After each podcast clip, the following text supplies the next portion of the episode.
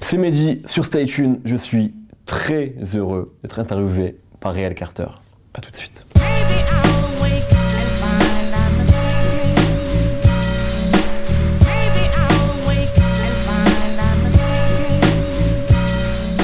Bonjour à tous, j'espère que vous allez bien. Vous êtes sur Stay Tuned, bien évidemment.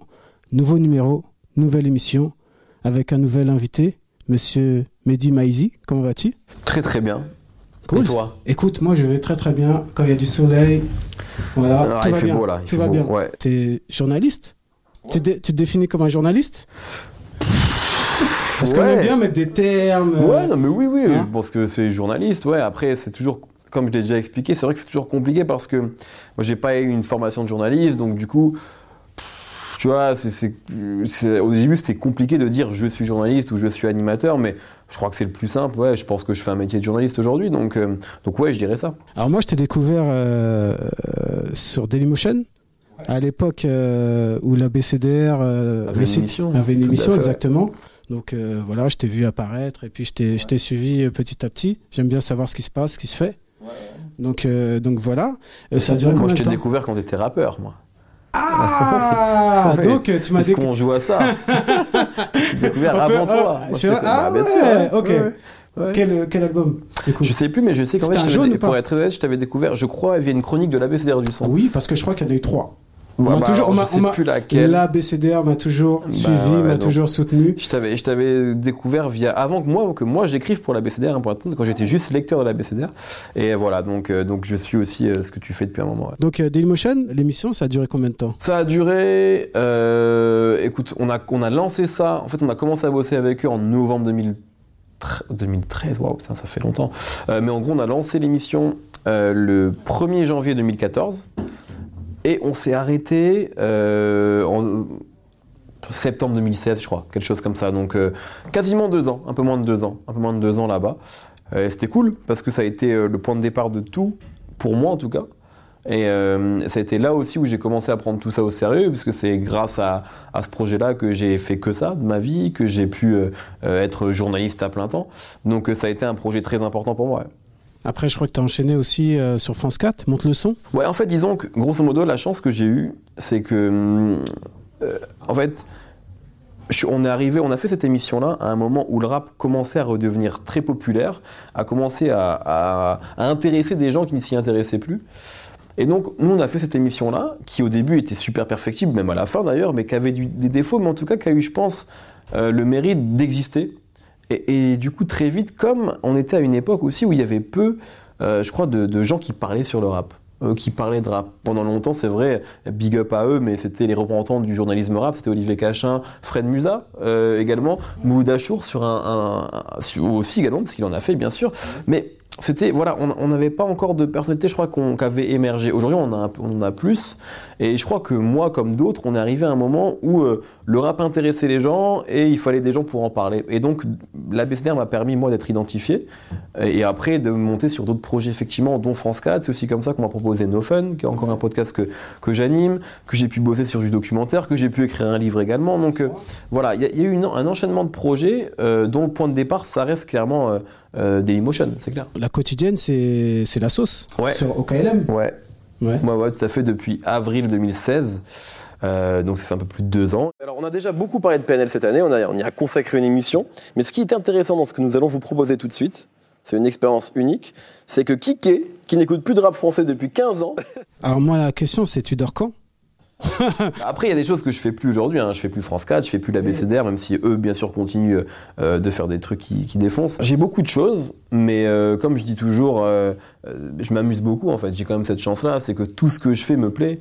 Euh, donc, euh, donc du coup, c'est quand tu as eu un boulot avant qui te plaisait pas, c'est très compliqué aujourd'hui de dire non à des projets intéressants en fait. ton, ton boulot d'avant, tu étais auditeur, non C'est ça? Ouais, j'étais auditeur et consultant et euh, voilà quoi. Donc c'était, enfin c'est un métier qui est très cool et, et je, je crache pas du tout là-dessus, mais moi j'étais pas vraiment épanoui là-dedans et surtout il y avait trop de choses dans ma tête à côté pour que je puisse faire que ça.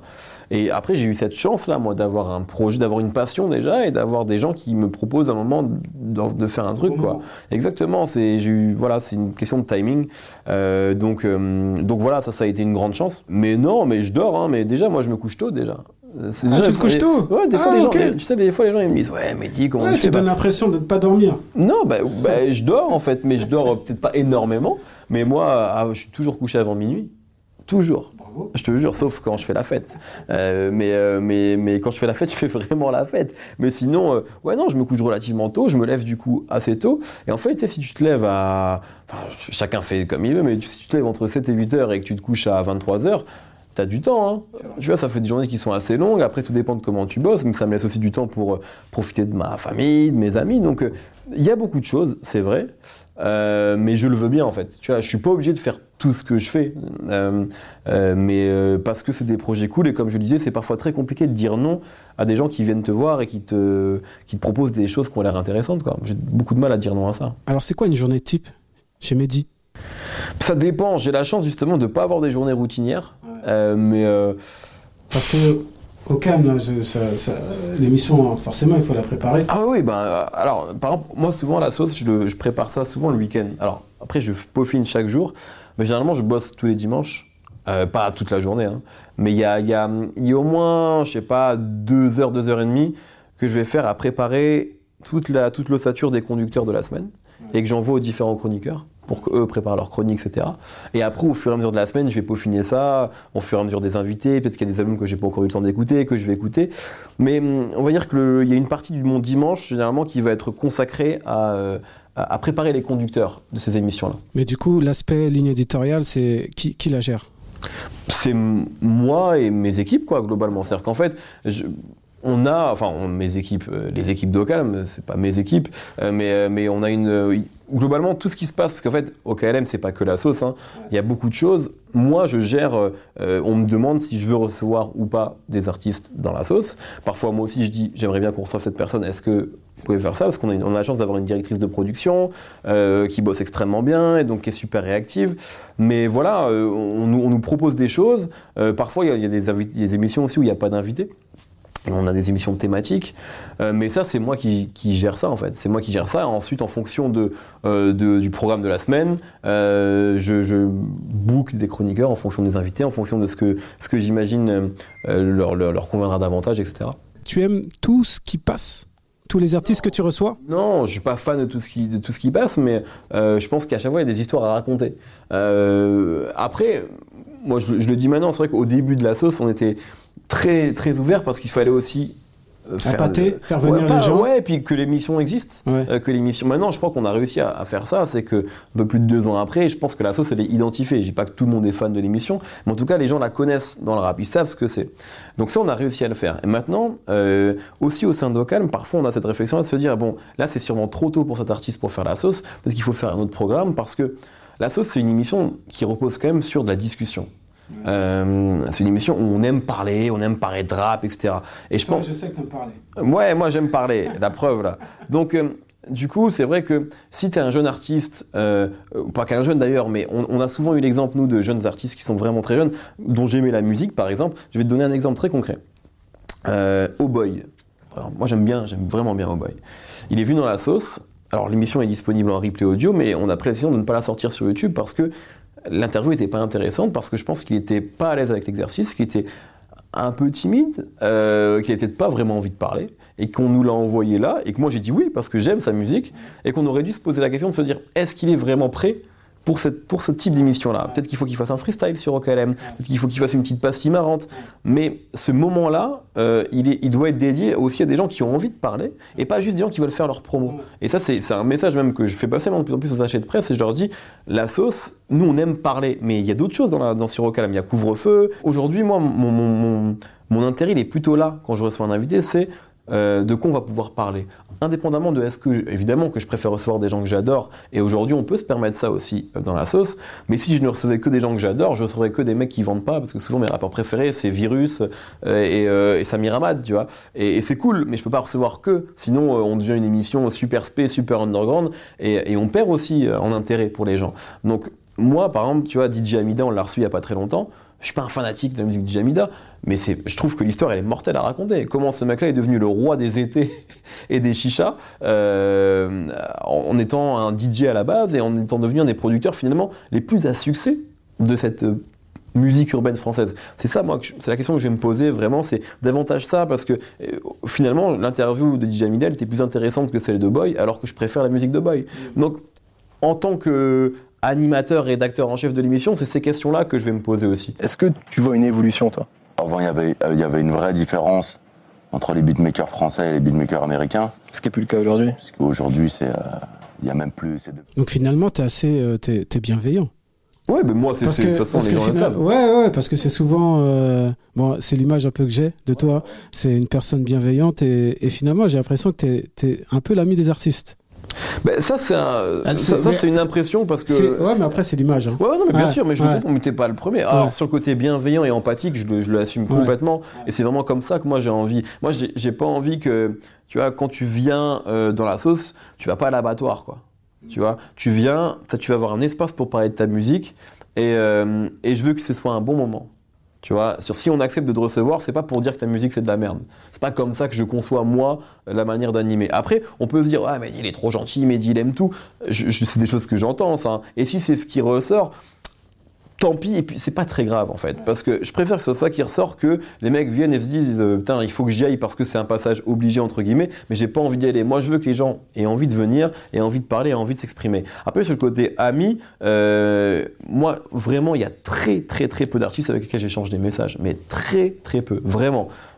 Peux les compter sur les doigts d'une main. Et encore, quand c'est des messages, je te dis, ça va être une réaction, une story Instagram, quoi. J'ai pas eu tout cette relation-là parce que euh, parce que c'est dangereux aussi. Et puis parce que j'ai pas à la voir, j'ai pas à parler avec les artistes en dehors des émissions. Après, je vais pas te mentir, parfois ça m'arrive de- d'envoyer un message de félicitations quand je trouve qu'ils ont fait un bon concert, ou, mais ça s'arrête vraiment là et je crois que c'est important. Quand tu dis que c'est dangereux, dans quel sens? Et parce que euh, demain, euh, je sais pas moi, je suis ami avec un artiste, euh, ça veut dire que je suis obligé de le recevoir tout le temps en fait. Parce que c'est mon pote. Ça veut dire que le jour où il fait un truc que je peux pas, je peux pas saquer, euh, comment ça se passe? Ça va poser des problèmes. Ça veut dire aussi que, enfin, euh, on, on doit pas, enfin, on peut. Quand tu deviens ami avec quelqu'un, tu deviens ami avec quelqu'un. Par contre, d'ailleurs, dans, le même sens, j'ai des amis qui sont maisons de disques et on pourrait dire que c'est dangereux aussi parce que il y a des enjeux aussi entre médias et maisons de disques.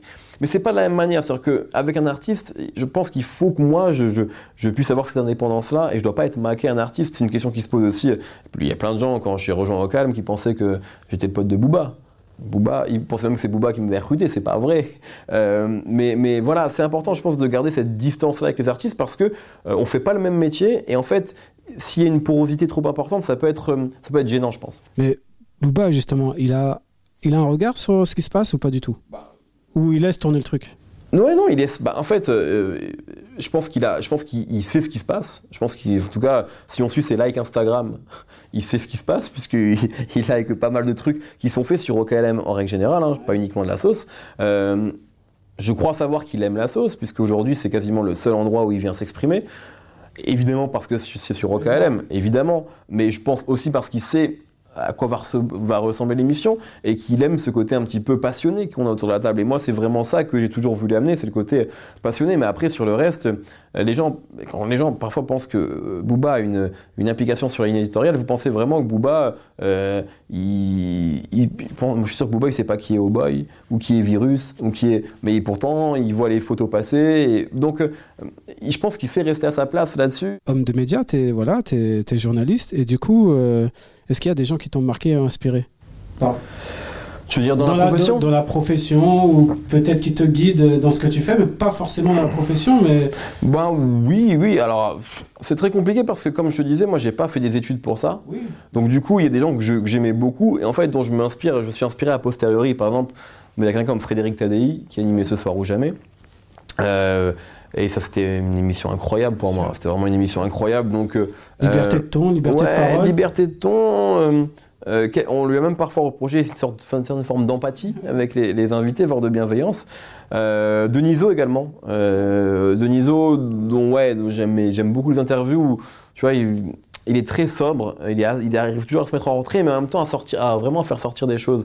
Euh, des gens, pour les, on va dire les ouais, les références françaises que je pourrais citer comme ça. Zenlo euh, pour euh, tout ce qui est outre-Atlantique et euh, notamment ce qu'il faisait sur, sur, enfin ce qu'il fait sur Beats One.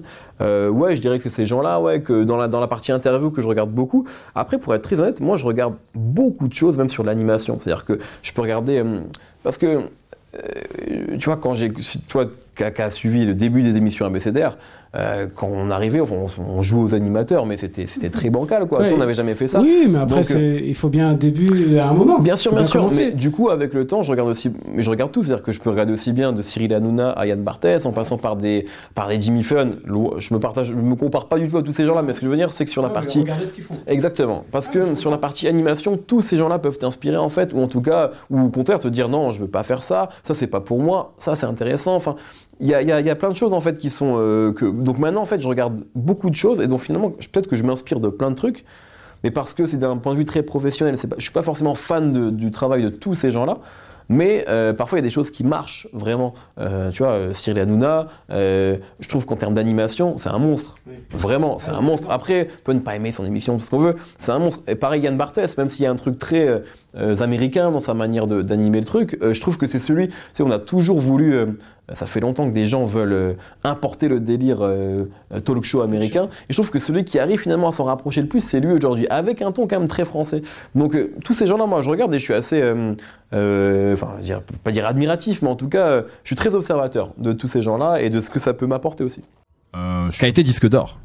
Ouais, ouais, je suis très content. C'est cool.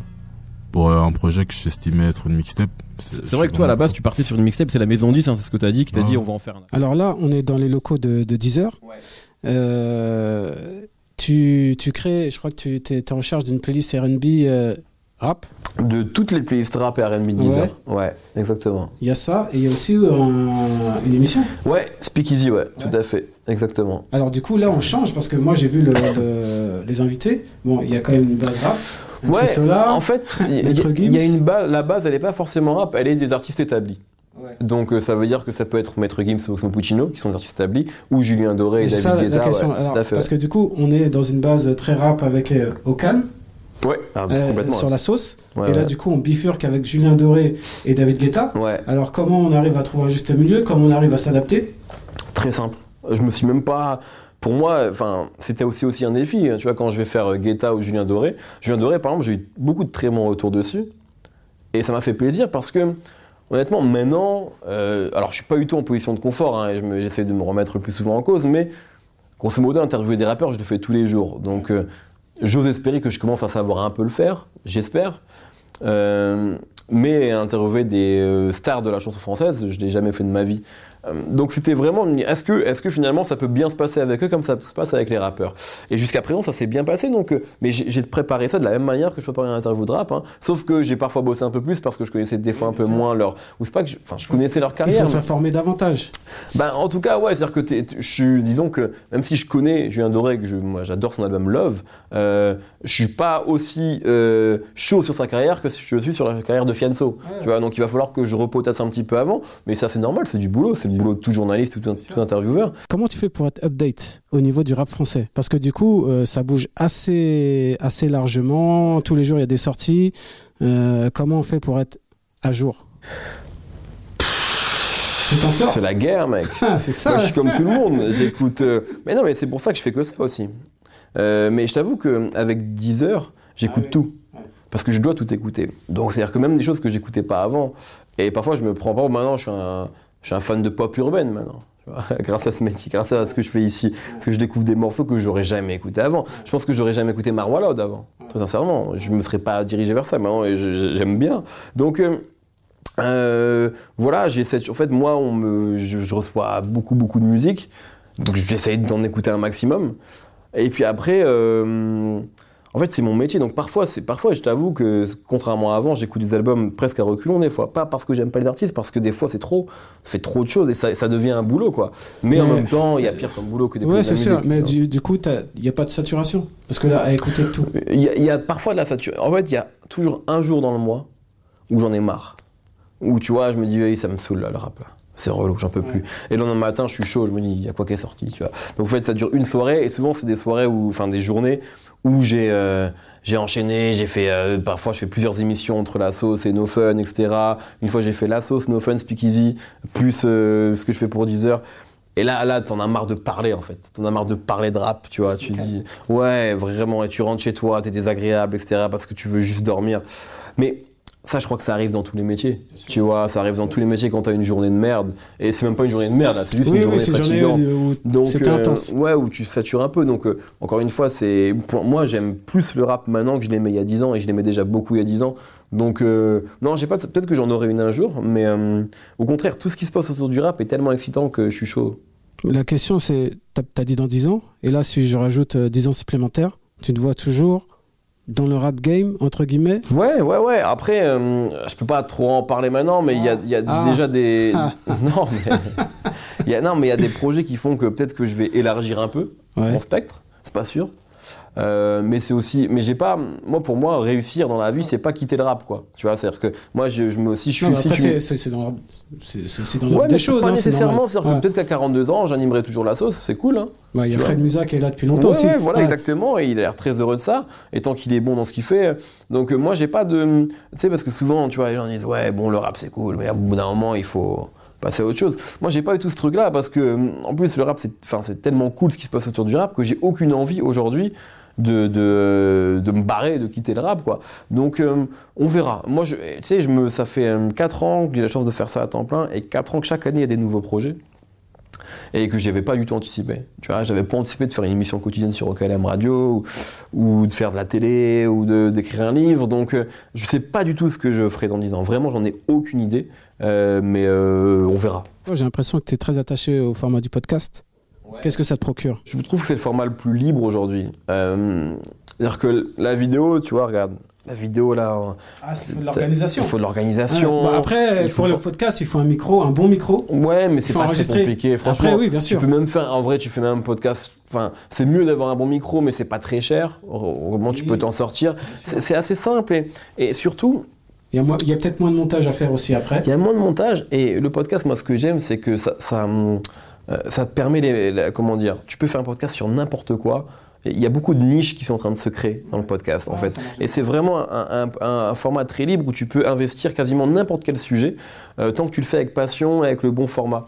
Et hum, tu peux le faire ça dans la vidéo, mais c'est tout de suite beaucoup plus compliqué. Tu vois, la vidéo, si tu veux enfin, penser à un format, enfin, il y a tout de suite des compétences que, qui, qui sont autres. Tu peux pas faire ça tout seul quand tu sais pas faire de vidéo. Un podcast, vraiment, si tu es la bonne personne et que tu as envie de parler de, je sais pas, de voiture parce que c'est ton kiff, ben, euh, je peux, moi, ça se trouve, je vais, je vais me retrouver à t'écouter alors que je m'en fous des voitures, ça m'intéresse pas. Mais parce que, tu vois, il y a, il y a un ton, ouais, il y a un ton, il y a un ton quand c'est la bonne personne derrière le micro. Euh, voilà, moi, c'est vraiment, c'est vraiment quelque chose qui, qui me plaît depuis toujours. J'ai toujours aimé la radio et j'aime encore plus le podcast que la radio. Et effectivement, là, ce qui se passe avec le podcast en France, c'est très excitant. Je suis très content aussi d'être dedans, euh, notamment via euh, No Fun et qui est rattaché à Binge Audio, qui est aujourd'hui un, un- un des plus gros, je pense, réseaux de podcasts indépendants en France. Donc, euh, c'est, euh, ouais, il se passe beaucoup de choses. C'est aussi assez excitant d'être dans, ce, dans cette aventure-là. Ta première approche avec le rap français, c'est quoi? Oh, ça doit être Doc Gineco, je pense. Ouais, première consultation. Ouais, je pense. Alors, je- moi, je suis quand même grandi. Je pense que je suis un peu plus jeune que toi. Ouais. Ouais, Ouais, donc. moi, euh, j'en ai 40. Ouais, j'en ai 32. Donc, Ah tu vois, moi, quand, quand je suis en primaire, il y a déjà des premiers tubes de rap qui arrivent. Tu vois, il y a MC Solar, Bouge de là.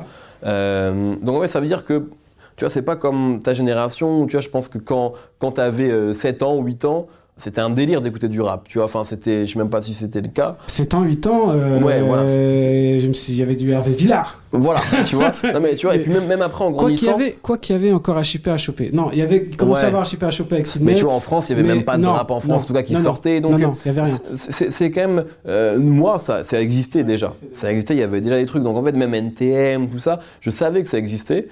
Mais je crois que mon premier souvenir vraiment de, d'album de rap, c'est ouais, ces premières consultations, quoi, parce que c'était un choc. Euh, une, c'était un bête d'album. Et en le réécoutant après, en étant un peu plus grand, j'ai compris que c'était vraiment un bête d'album. Mais à l'époque, bah, c'était marrant. euh, le mec était drôle. euh, c'était bien produit. C'était fun. On le voyait partout à la télé. Il nous faisait rire. Donc je crois que mon premier souvenir avec le rap français, ouais, c'est, le doc, ouais. Vraiment. Vraiment. Ouais, clairement. Si tu devais revenir, faire machine arrière, revenir en audit, tu le referais ou pas Non. Non Non, non, non. Alors, encore une fois, moi, je crache pas là-dessus. Beaucoup Non. à... Non, parce que tu vois, c'est important de dire. Moi, j'étais pas épanoui là-dedans, mais j'ai plein de potes qui, qui bossent dans ces, dans ces boulots-là, et c'est cool. Mais moi, aujourd'hui, si demain tout s'arrête euh, parce qu'on veut plus bosser avec moi, ou j'en sais rien, je, je préférerais être serveur, là. Tu vois, je pense que je m'amuserais beaucoup plus. Parce que maintenant, en fait, ce qui, ce qui va m'intéresser, c'est d'être, euh, c'est de m'amuser dans, dans, dans ma vie, pas uniquement de gagner de l'argent. Moi, j'avais été éduqué, tu sais, avec ce truc-là. Donc, tu fais une école de commerce et tu dois gagner de temps à la sortie, etc. Aujourd'hui, moi, j'ai la chance de gagner, de bien gagner ma vie grâce à tout ce que je fais. Si demain, je peux plus la gagner avec le journalisme, la musique, etc. Et ben, euh, eh ben, je ferai autre chose. Mais je, je pense que je m'amuserais plus à faire des, à servir des bières dans un, dans un bar, quoi. Vraiment. Et je dis pas ça, genre, c'est cool pour moi d'être serveur. Hein, c'est pas du tout. Euh, je sais pas, euh, faire des glaces euh, aux Philippines, tu vois. c'est mieux à mon avis, pour moi, aujourd'hui, surtout après ce que j'ai fait aujourd'hui, que retourner dans l'audit. Pour moi, c'est absolument impensable, vraiment. Mais, euh, mais après, il faut jamais dire jamais, hein, tu sais. Mais, mais je pense vraiment, je, je me vois pas retourner là-dedans. Mais quand j'ai commencé, quand je me suis dit, vas-y, je me mets à temps plein et on verra la suite, pour moi, c'était clairement une possibilité. Parce que je savais pas si ça allait marcher. Euh, on, on arrivait à avoir un peu d'argent avec Dailymotion. Merci à eux d'ailleurs d'avoir cru en nous. Euh, mais je savais pas combien de temps ça allait durer. C'était des contrats au mois, etc. Et, euh, et euh, bon, bah maintenant ça va, ça dure, donc c'est cool. Mais, euh, mais, mais à l'époque, j'envisageais ça, ouais. plus maintenant. Toi, tu as connu, euh, t'as connu le CD. Euh, maintenant, tu es chez Deezer? Ouais. Comment tu vis l'évolution? Est-ce que tu, tu écoutes toujours avec le CD ou pas du tout? non, non, non. Et pourtant, j'étais un grand. Moi, moi, le format de ma génération, c'est le CD, clairement. Et j'en ai acheté énormément. D'ailleurs, j'ai beaucoup de mal à m'en débarrasser. Et je pense que je vais les garder. Ça prend de la place. hein. Ça prend beaucoup de place. Et, et je me souviens, tu vois, quand, quand Nico de la BSDR du son, le fondateur, je le voyais vendre ses CD et tout, je disais, mais t'es fou de vendre ça. Et en fait, maintenant, je suis dans la même problématique où je me dis, voilà, là, je vais déménager ou qu'est-ce que je vais faire et tout ça. Mais je crois que je vais les garder parce que ça a quand même une valeur euh, sentimentale. Pendant longtemps, j'étais en mode, oui, euh, il faut acheter les CD, etc. Je crois qu'aujourd'hui, c'est juste plus le format de, de la génération qui écoute de la musique maintenant et même enfin de n'importe quel auditeur de musique aujourd'hui enfin vraiment pour 10 balles par mois t'as toute la musique du monde dans ton téléphone enfin euh, je, je vois pas l'intérêt aujourd'hui honnêtement je ne vois aucun intérêt à repartir sur du CD sauf si tu as un aspect collectionneur mais pour moi il faut quand même jamais oublier que le CD n'était qu'un support commercial. C'est-à-dire que parfois, il y, a des, il y, a des, il y a des discours presque en mode oui, mais vous, euh, c'était mieux avant, etc. Si tu veux, mais, euh, mais n'empêche que pour, euh, pour euh, l'équivalent enfin, l'équivalent de 15 euros, parfois, tu avais un album. Aujourd'hui, pour 10 euros, tu en as. Tu, tu l'avais tu l'avais reçu, monsieur Fanen? Pour- Oui, j'ai reçu dans la sauce. Ouais, ouais, ok. j'ai reçu dans la sauce. Donc, on, on a, on a pu discuter de ça. Lui, pour le coup, il, a- il achète encore beaucoup de CD. Mais moi, j'ai plus aucune, j'ai plus aucun attachement euh, sentimental à tout ça. Parce que, euh, en plus, maintenant, les CD, souvent, il n'y a plus de livret dedans. Encore quand il y a des beaux objets, je peux comprendre. Mais la plupart du temps, c'est bâclé. C'est vraiment juste, c'est une sorte de, de- d'acte de soutien envers l'artiste. Euh, donc, je respecte ça. Mais en termes de, de, de- comment dire, euh, de confort pour l'auditeur, ça n'a plus vraiment, vraiment d'intérêt pour moi. Bonjour à tous, c'est Mehdi. Aujourd'hui, ça me tenait à cœur de recevoir Jean Morel et Sophie Marchand, animateurs sur Nova de l'émission Bam Bam. Déjà parce que j'aime beaucoup ces personnes, parce que nous... Alors, je vais te donner une série de mots. Ouais. Et instinctivement, tu me donneras ton ressenti en quelques mots, en quelques phrases. Si je te dis hyperactif. Euh, c'est pas moi, hein. je suis pas hyper actif. c'est parce que je sens que tu dis ça pour moi.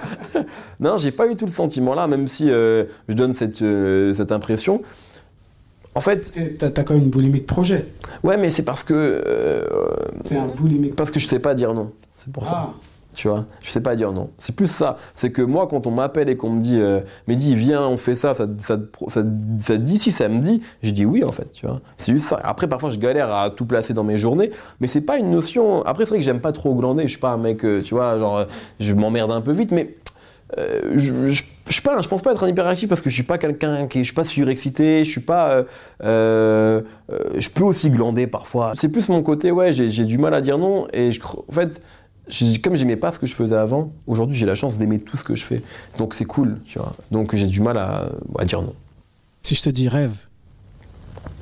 Euh, là, là, on se met autour de la table, une heure avec Jay Z. ouais, c'est l'interview que je rêverais de faire, ouais. C'est mon, mon- enfin, mon rêve. J'ai d'autres rêves dans ma vie, hein, mais si on parle professionnel et etc. Qu'en fait, je me rends compte, tu sais, qu'on peut parler de tout ça. En fait, je reviens toujours à Z. Je reviens toujours à Jay On retourne aux fondamentaux. Ouais, je reviens toujours à lui, tu vois. Même euh, là, c'est quand en Stade de France, il a sorti le maillot avec deux étoiles et tout, je me suis dit, putain, quel, quel, quel salopard, tu vois, il est vraiment trop fort. Donc, ouais, j'aimerais, j'aimerais vous, parce que pour moi, c'est le rappeur ultime, tu vois. Et c'est, et mon rappeur préféré, c'est Biggie, mais bon, Jay-Z, il a, il a, il a poursuivi l'œuvre de Biggie, tu vois. Donc, euh, pour moi, il y a vraiment tout. C'est-à-dire qu'il, je trouve incarne tout ce qu'un rappeur peut, a été, enfin, tu vois, l'aspect, déjà c'est un rappeur prodigieux, il a une discographie incroyable. L'aspect business aussi qui a toujours été inhérent au rap. Enfin, le, le parcours du mec est fou, donc euh, ouais, j'aurais jamais une heure avec Jay-Z, mais si tu me... On sait, on sait, on sait jamais. Ouais, ça me semble compliqué. t'as essayé ou pas? Non, je pas essayé, mais ça me semble compliqué aujourd'hui. Mais en tout cas, euh, si on parle de rêve, ouais, j'aimerais beaucoup. J'aimerais beaucoup. Ce serait ça. Boom bap. Bah, boom bap, euh, tu vois, tu parlais de fondamentaux, pour moi c'est la base, moi. J'y reviens, j'y reviens. Alors aujourd'hui, euh, euh, moi j'en écoute toujours, c'est-à-dire que j'ai toujours écouté du boom bap. Et pour moi, le rap, ça, moi tu sais, je je suis aussi arrivé, j'ai on va dire que j'ai été j'ai commencé à être un gros gros consommateur de rap vers 2000, tu vois, quand j'avais 14-15 ans. Donc en fait, le rap était déjà diversifié. Tu vois, c'est-à-dire qu'il y avait les Rough Riders, il y avait l'arrivée d'Eminem, il y avait euh, Jay-Z qui faisait autre chose. Donc en fait, j'ai jamais été dans une seule caste. Après, c'est vrai que quand tu, tu commences au rap, surtout en France, on te dit que ce qui est mieux, c'est le boom bap, etc. Donc, euh, et d'ailleurs, mon groupe préféré de rap français, c'est les Sages Potes de la rue, qu'on peut mettre dans ce truc boom bap jazzy, Bah, tu vois. Ouais, bien sûr. Complètement. bien tu vois, sûr. mais, mais ce que je veux dire, c'est que même si, tu vois, c'est pour ça que même si moi j'ai directement aimé plein d'autres choses, en fait, je crois que le son, je crois que plus, plus j'y réfléchis, je crois que le son que je préfère dans le rap, ça reste ça en fait, tu vois. Ça reste le boom bap. Ça après, moment, enfin, moment of truth de Gangstar, tu vois, c'est dur de, ça me procure toujours un truc de fou que d'autres choses ne vont pas réussir à Mais est-ce que ça, c'est pas un lien avec, euh, avec les anecdotes, avec fait. la jeunesse Je pense euh, que c'est complètement ça. Mais du coup, bah c'est ça. C'est, tu vois, je pense que tu as toujours un truc comme les, comme les gamins euh, qui grandissent aujourd'hui. Quand ils réécouteront euh, Le Monde ou Rien de PNL dans 15 ans, ils diront, ouais, tu vois, même si maintenant il y a de la trap jazz, tu vois. Et ben mon son, ça reste le cloud rap de PNL, tu vois. Et ben moi c'est pareil en fait. Je crois que le son que je préfère, et pourtant vraiment, j'ai, tu vois, moi j'ai aussi évolué avec Lil Wayne, avec plein de trucs. Mais ce boom bap là, comme c'est le son avec lequel je me suis pris le rap, euh, ça reste le truc qui me, qui me procure le plus de plaisir. Ready to Die de Biggie, tu vois, c'est voilà, j'ai toujours un bonheur monstre à l'écouter. Si je te dis euh, carrière, Carrière, je sais pas. Euh, Eric, Eric Carrière pour le foot. Pardon, c'est une mauvaise blague.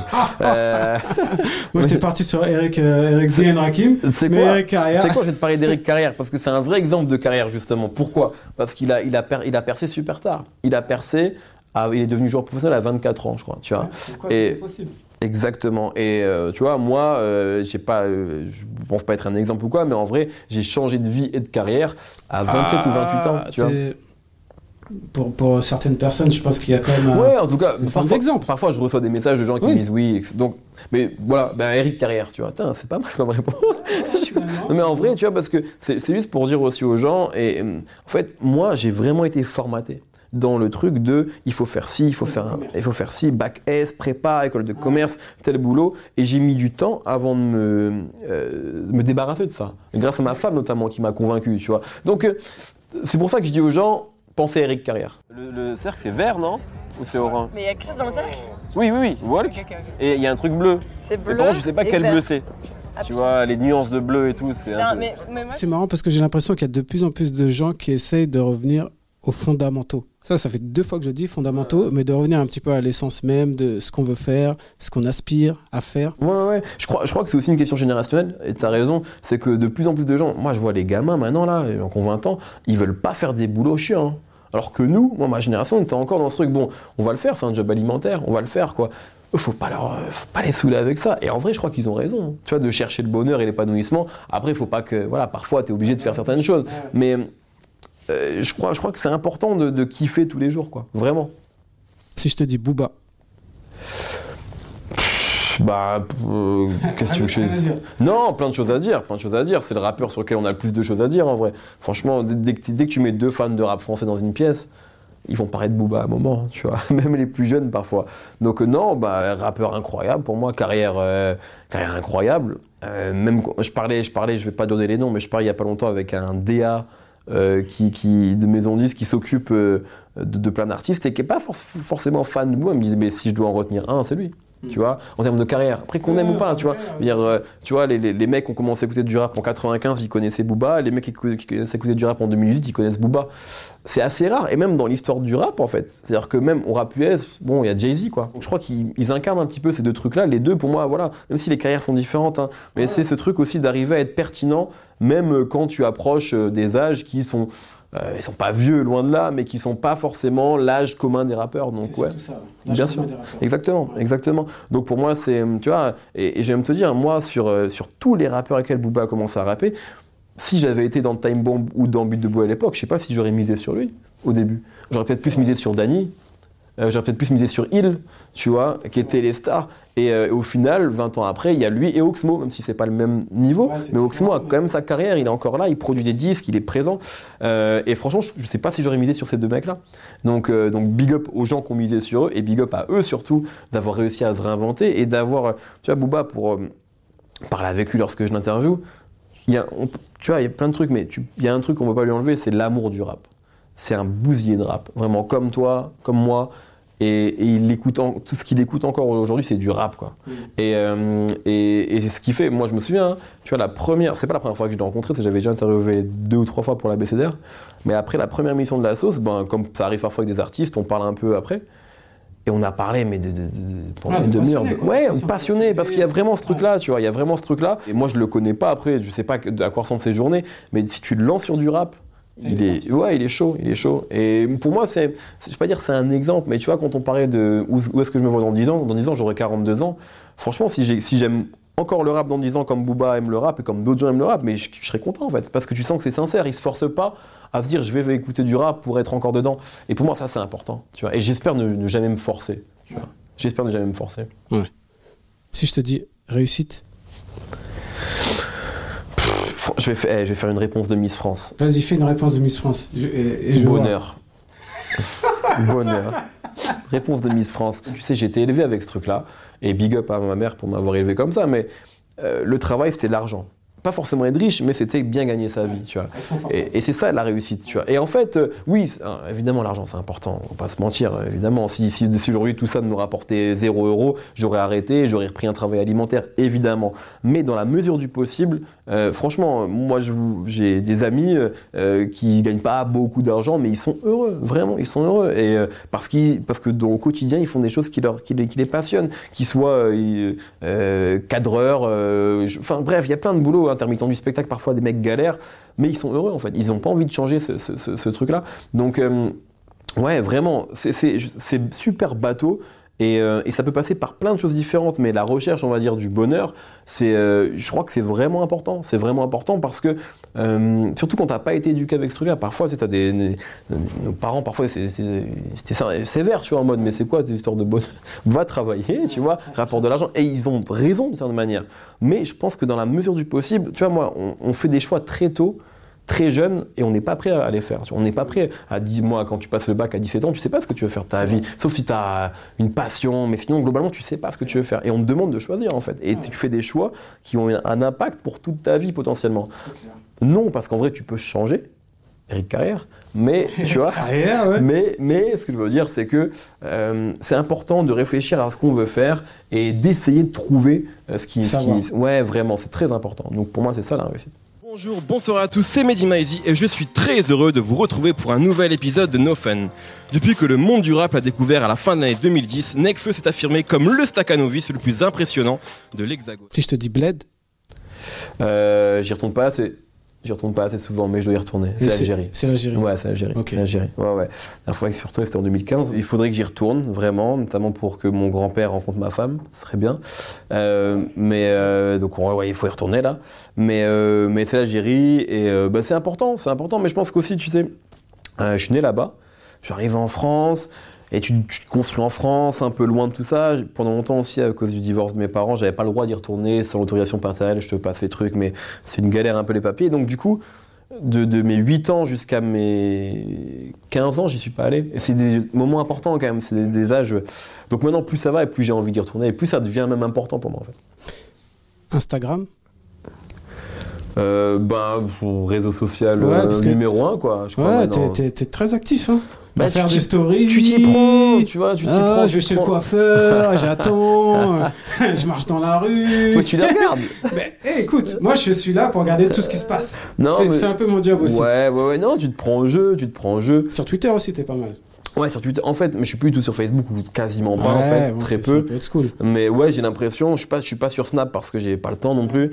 Euh, J'y étais à un moment, mais ouais, bah après, tu sais, c'est aussi une. Moi, les réseaux sociaux, je pense que ça m'a été bénéfique aussi parce que ça te, euh, ça te permet d'exister. Tu sais, euh, d'être identifié aussi. Ça, peut même être, enfin, ça peut être triste hein, de, de, de se dire ça, mais parce qu'il y a plein de journalistes qui sont très bons et, et qui n'ont pas beaucoup de followers parce qu'ils parlent pas beaucoup. Et, Pas beaucoup, hein. Tu m'en donnes un peu, hein. non, mais bon, j'en ai pas beaucoup non plus, mais ce que je veux dire, c'est que du t'as- coup- T'en as 40 000, non? Non, j'en ai moins que ça. j'en ai 20 moins que 000. ça. Ouais, un truc comme ça, je. Ah, c'est pas mal. Mais, mais ce que je veux dire, ce que je veux dire par là, c'est que parfois tu es très bon, tu joues pas le jeu des réseaux sociaux, Ouais. donc tu es moins identifié et donc peut-être on va moins faire appel à toi. Et c'est complètement con. Mais ce que je veux dire, c'est que moi aussi, bah, euh, j'ai, on va dire, j'ai joué de ces trucs-là aussi en, en étant, euh, euh, en jouant au jeu, tu vois. Après, je, je pense que je dis jamais trop grand-chose de ma vie privée, mais, mais ouais, rebondir sur l'actualité. C'est un moyen, c'est un moyen cool en fait aussi de parfois de promouvoir tes trucs, tu vois, de dire que tel podcast sort, etc. Et tu te rends compte que plus tu es actif et plus tu as des gens qui, te, euh, qui sont fidèles et, euh, et qui ont envie de savoir ce qui va se passer. Donc, euh, ouais, pour moi, c'est un, c'est une manière de, de, de, de communiquer en fait. Dernière question. Avant-dernière question. Quel effet ça fait de passer sur Stay Tuned?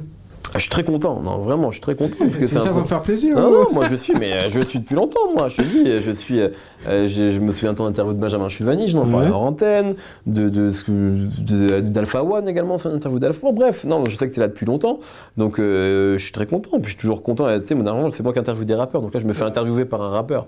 Donc, euh, c'est, c'est cool. Le mot de la fin, ça serait quoi? Euh, on est champion du monde. Ça. C'est le plus Pendant important. quatre ans. C'est le plus important. Pendant 4 ans. Donc ça va, ça sort avant 4 ans, les, les Ah bah attends, il y a plutôt intérêt, sinon on n'est plus d'actualité, on est bon, has-been, là. bon, alors c'est bon, on peut dire on est champion du monde. alors. En tout cas, je te remercie d'être passé sur Stay Tuned. Avec grand plaisir. Et euh, Stay Tuned et chez Deezer. Hein, tu m'as Ouais, accueilli. ouais, c'est moi Hein qui t'ai accueilli dans, dans cette, cette prison là. Et bah, je te souhaite euh, bon vent. hein, Bah, merci toi aussi, toi aussi. Merci. Et je te dis à bientôt. À bientôt. Salut. Salut. Salut.